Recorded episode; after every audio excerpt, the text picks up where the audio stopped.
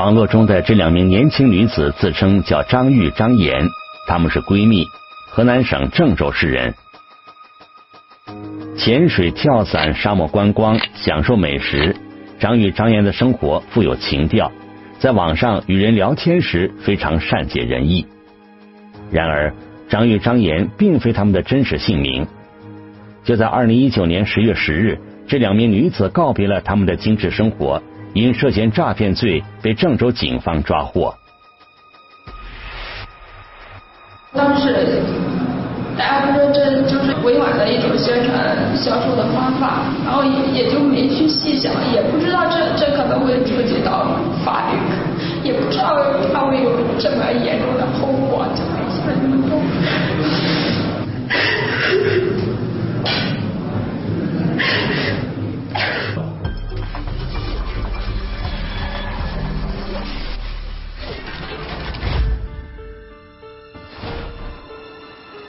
聚焦一线，直击现场。张玉、张岩在网络上广泛交友，他们和网友加了微信之后，每天都会向网友温情问候，甚至很乐意和网友进行视频或者语音通话。一时间，这两名年轻美貌的女子在网络中很受欢迎。然而，河南省郑州市公安局柳林分局的侦查员发现。在这两名女子的背后，有一个团队在操盘运作。真正和网友聊天的不是美女，而是形形色色的男性业务员。他们为什么要这么做？又想达到什么目的呢？一起进入今天我们关注的事件，了解它的来龙去脉。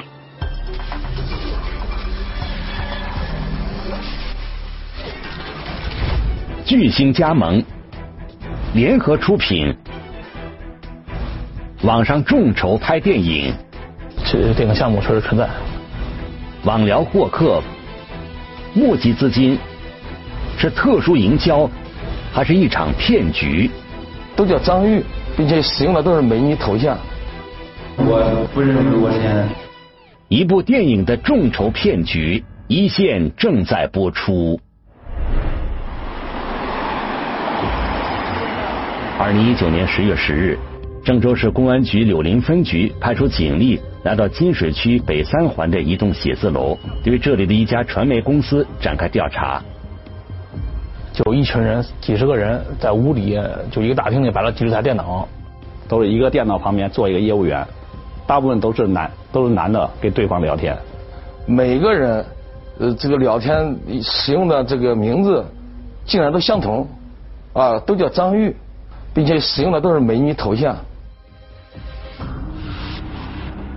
因接到多起举报，柳林分局的侦查员先期对这家爱美优特传媒有限公司进行了秘密侦查。他们发现了诸多疑点。坐在电脑前聊天的是清一色的男子，他们却用一名美貌女子的身份和网友聊天，到底是什么目的呢？你说他是那个推销吧，他没有产品。正在跟对方聊天，热火朝天的聊天。根据他们公司提供的话术，第一天干什么，第二天干什么。当时就把人控制，让他们离开电脑。电脑屏幕上面那些聊天的内容，那就比较符合这种呃网络诈骗的这种特征。近几年来，柳林警方曾经侦破多起电信诈骗案件，一种被犯罪嫌疑人称为“杀猪盘”的诈骗手段屡见不鲜。杀猪盘最常见的形式是爱情骗局，犯罪嫌疑人往往通过虚构美女、帅哥或者成功人士的身份，在交友网站寻找目标，通过网络聊天增进信任与好感，甚至确立恋爱关系，继而诱导受害人投资或者参与网络赌博，最后达到非法获利的目的。根据前期侦查的情况。艾美优特传媒有限公司的经营手段极像杀猪盘骗局，不正常。他的外表就符合咱们之前办的那些诈骗案件的那些要素。你们这是做哪方面的业务的？啊，电影众筹，这样回来我们心里都有底了，跟这个呃被害人反映的情况相吻合。为了掌握第一手证据，柳林警方决定立即控制涉案人员。当场查这个电脑里边储存的内容，啊，发现这个公司业绩表，最高一个员工赵某某，一个人一单就有一百五十四万，上面的提成也说的有十二万多。从艾美优特公司员工的聊天内容来看，他们主要的业务是拉投资。公司总监杨某就公司业务向办案民警做了详细解释。他负责人号称就是他是一个正规的，就是媒体就传媒公司做电影的投资的。然后他说他们呢有和上游这个影视公司签的合同，呃，电影项目都是真实的。然后他们公司也是合法注册的。据杨某说。他们手上有一个电影项目，采用众筹的模式出售电影份额，授权给他们的是易股金北京传媒有限公司。业务员在网上聊天，正是为了寻找合作伙伴。我们当时也实地就是查了他的合同，然后他这个电影项目，我们在在网上也查了，这这个项目确实存在。在民警调查中。网上出现的张玉、张岩都在现场，然而张玉、张岩并不是他们的真实姓名。这两名女子是公司的行政代表。就是说他们是宣传电影的，后来然后那个人事就推荐我做那个行政代表了。行政代表是什么意思？我一开始也不知道，然后他们那个他们经理今天跟我谈的时候，就是说负责他们业务发一些语音，然后拍一些东西。讯问中，涉案人员都声称自己只是在做网络营销，宣传一部电影，并不是实施诈骗。他们说那个电影是真的呀，那我们说那你你你的身份是什么？对不对？你是男的是女的？你你你叫什么？你就是使用你公司员工这个这个美女，他有这个人呢，那他叫什么？他不叫张玉啊，也不叫张岩的。柳林警方核实发现，易古金北京传媒有限公司的确存在，电影项目也有据可查。在这部电影备案中，易古金公司是联合出品人。在网站上，包括一些明星都有视频宣传，然后还有这种开机啊，还有探班啊，然后公司的就是委婉一点的去宣传这个电影，就是利用这样一种宣传的模式。我不认为我是现在，因为我我我找工作的时候，我也是看他合法不合法。到剧组也看了，我也去参加过新闻发布会。嗯，包括这些呃导演啊、演员啊啥，我们都有参与的权利，是吧？知道这这个东西正规我才做的，是吧？三十多名男性业务员化身温柔美女，甚至统一姓名、统一包装，按照杀猪盘的操作模式募集资金。难道真的只是一种营销手段这么简单？柳林警方面对的是一个需要解开的谜团。是一种众筹型的投资，啊，它就面向社会这样这个招募投资人，营业执照什么也都有，一看东西都是真的。嗯。但你这个手法，就从我们之前的经验来看，你这个手法是是诈骗，所以当时我们也也很迷惑啊，这个东西它到底是合法的还是骗人的？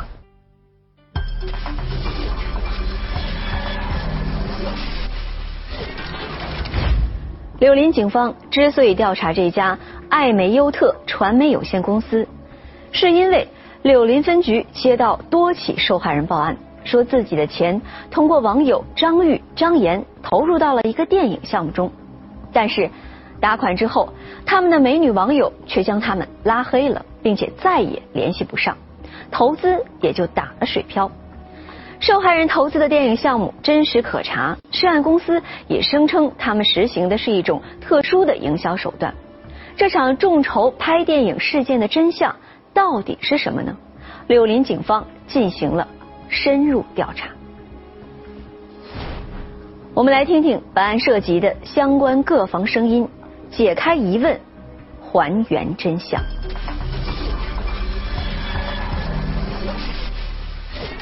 购物旅游、豪车美食、美女透露发财秘诀，内部消息超高回报，投资可获票房分红。一部电影的众筹骗局一线正在播出。江苏省常州市的李先生是到郑州市公安局柳林分局报案的其中一人。据李先生说，二零一九年九月初的一天，他通过交友软件加了一名美女网友，双方很快热聊起来。他加了我，对，然后加了微信，嗯，平时叫什么名字？叫张玉。他说是在郑州这边开个影楼。他们虚构的张玉这个人物，就是咱好俗称的白富美，家里头是开影楼的，开卖婚纱的，然后家里条件比较好。这名叫张玉的女子，正是郑州爱美优特传媒有限公司精心包装的网上美女。爱美优特公司业务员通过交友软件广泛撒网，只要有网友加入，他们精心设计的话术就派上了用场。就是我们就是在陌上，然后引流客户，引流到微信上，然后微在微信上跟客户聊天，就是交朋友嘛。业务一部的全部用张玉的发的微信图片和视频进行和对方进行聊天，业务二部的用张岩发的图片和视频和对方进行沟通。在网络交友中，张玉的身份是一名婚纱影楼店的老板，张岩则开了一家水族馆，两人互称闺蜜，相互配合。就是他们可能会需要一些逛街的、吃饭的，就这些小事情吧。经理就会跟我其他的做这个形象代表的女生讲，然后给我们找好找好地方，我们出去拍一些，回来给他们就行了。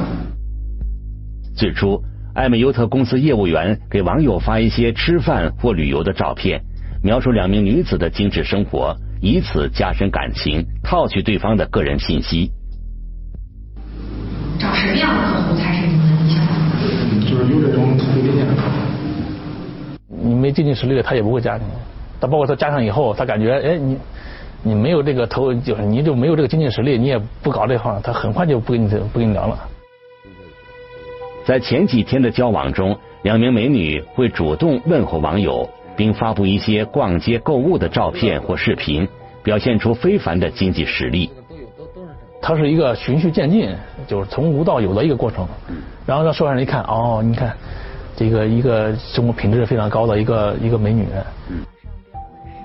和网友聊天的第四天，张玉和张岩一定会出现在汽车销售服务店，他们要表达孝心，给自己的父亲购买一辆价值百万的豪车，用大手笔消费刺激网友的神经。就是拍一下他店面的环境，拍拍车，就是你你你你今天来这看车吧，有买车的想法吧？以购车为话题，美女网友会有意无意的透露自己的发财秘诀，向网友展示一张收款凭据。此时，话题将引入投资拍电影的环节。他们就是有一个套路，就从一个陌生人到转变为比较熟悉的人，吸引你投资。一条条非常诱人的电影分红到账信息发到了网友的手机里，受害人李先生和其他人一样，看到投资电影的丰厚利润，不禁怦然心动。就这么一个到账的一个截屏发给我看，我说一下子成富婆了吧？嗯。他说我投了一个电影，投了五十万，赚了两百多万。我国已是全球第二大电影市场，银幕数量、观影人次均位居世界第一。二零一八年取得六百零九点七六亿元的票房成绩，许多电影动辄获取几亿甚至几十亿元的票房，着实吸引着人们的眼球。艾美优特公司负责网聊的业务员都受过专业培训，他们会按照话术一步步引诱网友进入投资环节。就这样，就步骤非常明确，就七天之内拉不到你投资，我就不跟你聊了。据李先生说，他也曾经怀疑过网友张玉的真实身份，然而张玉多次和自己进行视频、音频交流，打消了他的疑虑。当然，这也是艾美优特公司为了取得客户信任设计的环节。发发个语音嘛，然后他们需要讲什么，然后告诉我，我我就发一下过去就行了。分手的话，也就是就是半分钟几十秒的露一点就行了。在和网友聊天的过程中，张玉和张岩会提到一个神秘的人物，那就是他们的姨父或者舅舅。说家里有亲戚在影视公司上班，有内幕消息，投电影必赚。然后给你举几个例子，说什么就是之之前咱们一些爆火的电影都是投资很小，但是收益很很大。聊天中，公司业务员把一些假的转账记录、电影制作合同等发给网友，不断刺激网友的投资欲望。最后，张玉和张岩表示，近期又有一个电影项目，自己将签署投资合同。有大明星加盟，然后导演也是名导，然后一说这个电影，给你分析电影票房的这个趋势，然后又给你看这个电影，他们做了一个预期票房的一个统计。合同签好了，这个过程都拍给我看，包括她带了一个闺蜜去，嗯，呃，签好了之后也拍给我看了，嗯，呃，说认筹了一百八十万，就说过来问我是不是有兴趣。乘坐高铁到达宾馆，影视公司签约盛况。已经签署的合同等等，张玉和张岩把照片和视频不断的发送给网友。大概是一个什么样的收益？收益他说大概四倍到五倍的样子，他说高的可能有七八倍。张玉非常乐意把这个发财的机会和李先生分享，还把电影的出品方易古今北京传媒有限公司的客服人员介绍给李先生。他这个机会难得，你想想买，你随时可以和那个认筹那个客服嘛。嗯。李先生是做生意的人，虽然他对虚无的网络信息持有戒心，但是投资电影的暴利还是对他产生了巨大的诱惑。李先生决定投资一些钱试试运气。他认真查询了关于这部电影和易古金公司的情况。投资的时候，我也在网上也查了。公司它是正常的一个营业的状态，包括他那个给我那个电话，固定电话也能打得通，也有人接。他是三股起步吧，一万八一股。嗯。我说们投个五股。嗯。他说你这个五股的话呢太小了，所以说我就我最多玩到十股，就是十八万。先付定金再打全款，李先生给易股金北京传媒有限公司支付了十八万元，拿到了股份合同。他推荐的这部电影是什么一个情况？我网上也查了，嗯，所以说明年六月份开始全国播映嘛。但最终能不能赚钱，我我也不知道。我只是抱着投个十几万试一下，嗯，最起码能让我保本吧，不会让我亏吧，是这样想。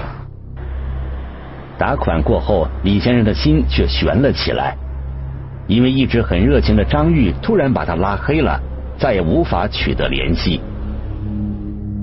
我有预感，说实话，到八号之后联系不上，我就有预感可能会被骗了。他其实不知道，这个电影所谓的电影公司的客服还是这个他们他们的同事，还是他们的人。柳林警方调查得知，和李先生等受害人直接对接投资业务的，根本不是电影出品方的客服人员，而是艾美优特公司的业务人员。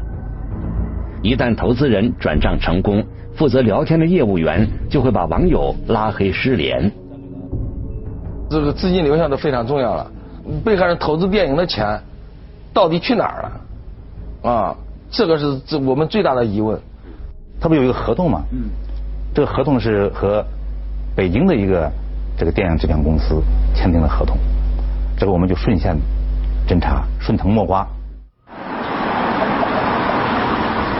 办案民警立即赶往北京，找到了易古今北京传媒有限公司的办公地点。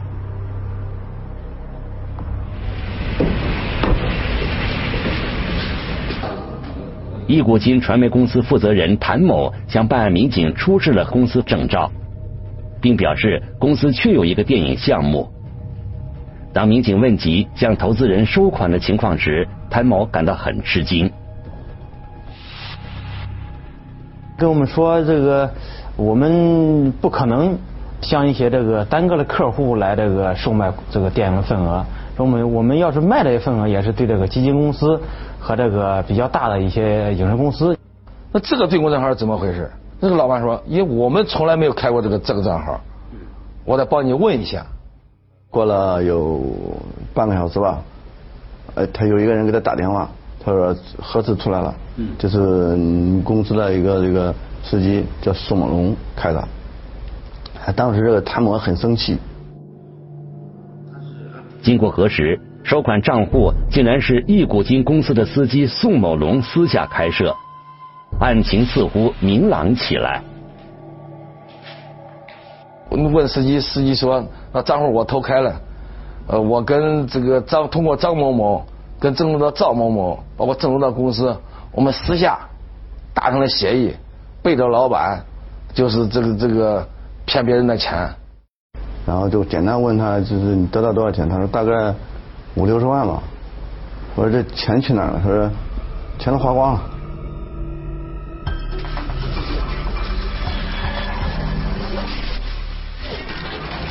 根据易古金传媒公司的司机宋某龙交代，他和郑州爱美优特公司之间还有两个中间人，分别是张某和赵某。宋某龙是负责私下里开设一个公司账户，爱美优特公司负责在网上募集资金，等到投资人把资金打入到账户以后，他们一起分钱。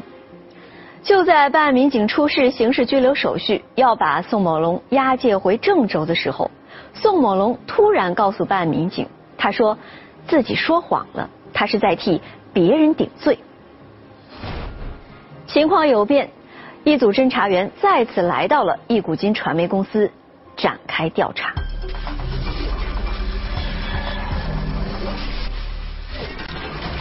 设计谋取联合出品，只为筹资，就地瓜分网友投资，何来收益？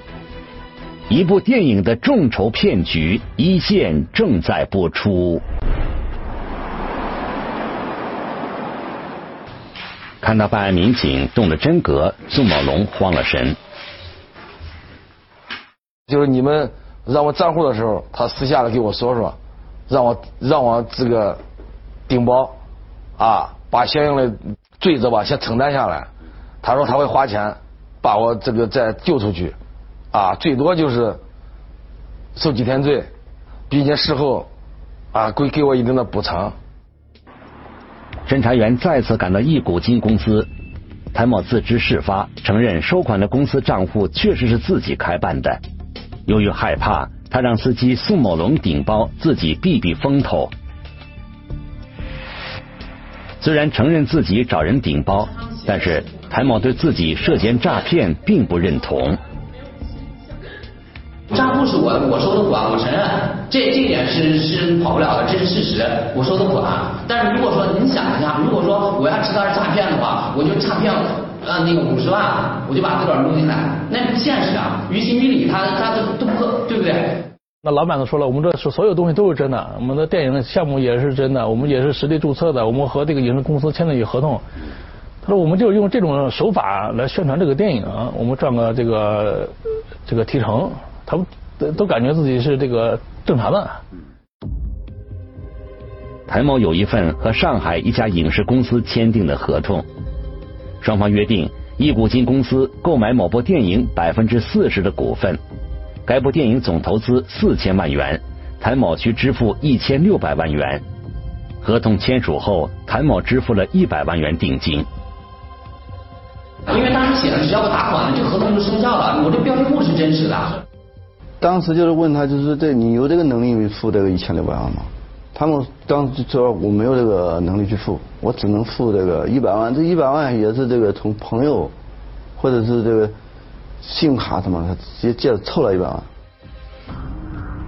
据办案民警调查，谭某和他的公司根本没有能力支付一千六百万元投资，他要的正是合同签署之后的副产品，那就是。有据可查的联合出品人身份，发现我们要调查这部电影，他确实是在电影里有备案。办案民警找到了和谭某签约的上海公司，该公司确认合同是真的，但是谭某只交了一百万元定金，之后再也没有履行合同义务。上海那家公司就是说，他们签订合同就是一个星期或者是有分时间段，如果你钱不到位，那个合同自动解约了。因为资金不到位，电影主出品方视同易股金公司违约，该合同已经失效。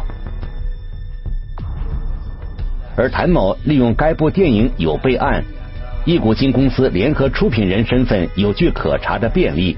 通过中间人张某联络到郑州爱美优特公司，向社会广泛募集资金。我不认识这家公司啊，我自始至终我没见过这家公司。呃，因为我是做影视公司的，好多呃知道我公司有影片的，有一些是跑江湖的中间人来我公司说你这个产品那个就是这个那个份额转不转让，我是可以转让。据谭某说自己没有资金，他要转让该部电影的股份。然而事实则是他没有权利转让股份。那你当时最早签的那个合同，那个合同里约定的你可以转让电影份额吗？呃，因为当时它上面写的是不可以，那个必须要书面。书书呃，就是乙方如果需要转让一个份额，必须有甲方的书面那个通知。那个合同上就是白纸黑字写的很清楚，你这个你就拿一千六百万买这个电影百分之四十的份额，这百分之四十的份额就你只能有分红权，你是不能转卖的。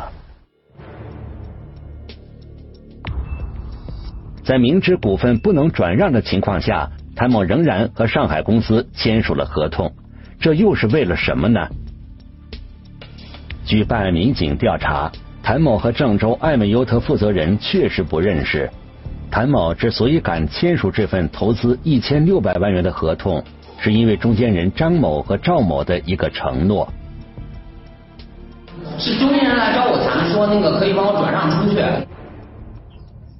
赵某曾经在北京从事影视行业的工作，对电影的拍摄制作流程比较了解。赵某发现，电影众筹是一个发财的好门路。你只要这个拿到这个电影的联合出品方，就说这些客户你不用发愁，啊，这个份额肯定给你卖完，而且你还能够赚一笔。所以说他才会这个凑钱，他也这个这交了这个首付吧，算是。你什么时间冠名联合出品方，当天都会有资金进来。结果明细啊确确实实是这样，啊，九月八号签合同，呃，九月九号这个冠名联合出品方，当天就有资金，确实已经进到账户了。我们在他那个电脑里面找到了一个花名册，嗯，就是他们投资的一个目录，发现大概有三百多个人，有两千多万，嗯，实际上金额非常大。据办案民警调查。来自全国各地的受害人打入一股金公司账户的投资金额共两千多万元。每一笔资金到账后，谭某留下自己的份额，剩余的立即转给中间人张某。谭某是百分之三十二，谭某和郑州的这中间有一个这个介绍人，介绍人应该是提走是百分之八，好像是，啊，就是到郑州这一块应该是百分之六十。利益分成，因为中间人当时谈的就是百分之六十给他，剩下的百百分之四十就是我我这边的，就是他帮我宣传肯定是有一些辛苦费嘛，就百分之六十是给他了。这笔资金返还非常及时，一般是款到即返，偶尔会第二天返款。从资金流向来看，赵某收到百分之六十款项之后，自己扣除百分之五。剩下的百分之五十五就到了艾美优特公司负责人的账户上，艾美优特公司负责人按照不同比例给公司员工发放提成款，余下的被他收入囊中。有百分之十到了这个总监杨某某个人账户上，啊，百分之三到了这个所谓的认筹专员，也就是这个经理。啊，张某某的个人账户上有百分之二到了一部或或者是二部经理这个个人账户上，啊，有百分之一到就到这那个美这个美女这个业业务代表啊，这个个人账户里，百分之四到百分之八是到咱这个业务员个人账户里。谭某签约电影的总投资额是四千万元，但是艾美优特公司通过美女张玉向受害人李先生介绍说，该部电影总投资一点八亿元，每股一点八万元，最低三股起投。李先生投资十八万元购买了十股股份。这个是他的跟你在签合同，我们在看。实际上，这个这个客户投资这些钱，他就没有这个落到这个电影的投资上。你钱都直接就分了，你你没有所谓的就是投资电影啊，对不对？你让这个受让这些受害人怎么获可能会获得分红获得收益？而这个资金也是最终我们认定他是诈骗罪的这个最最直接、最关键的证据。侦办这起利用电影众筹实施诈骗的案件，郑州警方打掉了整个犯罪链条。根据已经掌握的线索，警方的侦查追逃工作向纵深展开。天上掉馅饼，小心地上有陷阱啊！所以这个尽管骗术啊有各种各样的花招，但是归根到底，无非就是利用了你这种贪欲的心理。这个我真不知道，他会出办法，还要有这么多的代价，我真的不知道。希望你们把这份宣传可以做得更到位、更大一点，让更多的人知道这种，知道这种东西是触犯法律的，让让更让更少的人有我步我们这种后尘吧。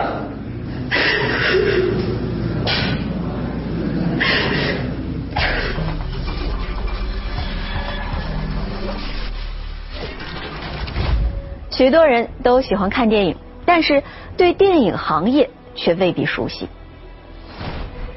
取得一个电影的拍摄许可备案，然后通过众筹的手段向社会募集资金，这种融资行为存在哪些风险呢？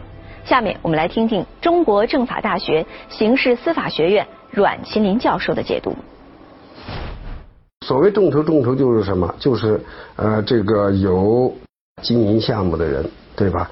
有作品的人啊，有这个产品的人，那么他什么？他通过网络平台向众人来筹集什么资金，来购买这个项目，或者是推进这个项目，这个是可以的。但问题在于，必须要求一切都是真实的，不能有欺骗。第二个的话，更不能有非法占有众筹资金的这样的一个意思和行为。如果有这样的行为呢，有可能触犯刑律。因为通过网络平台向众人筹集资金，这里面就包含很多的风险啊，很多的风险就是什么呢？为了吸引这个资金，他可能会承诺返本付息，可能涉及到非法吸收公众存款的问题啊，可能在这中间啊对投资人有欺骗啊。那么如果有欺骗的话，也可能涉嫌什么诈骗的问题是这样。明明说是为了投资影视来吸收什么？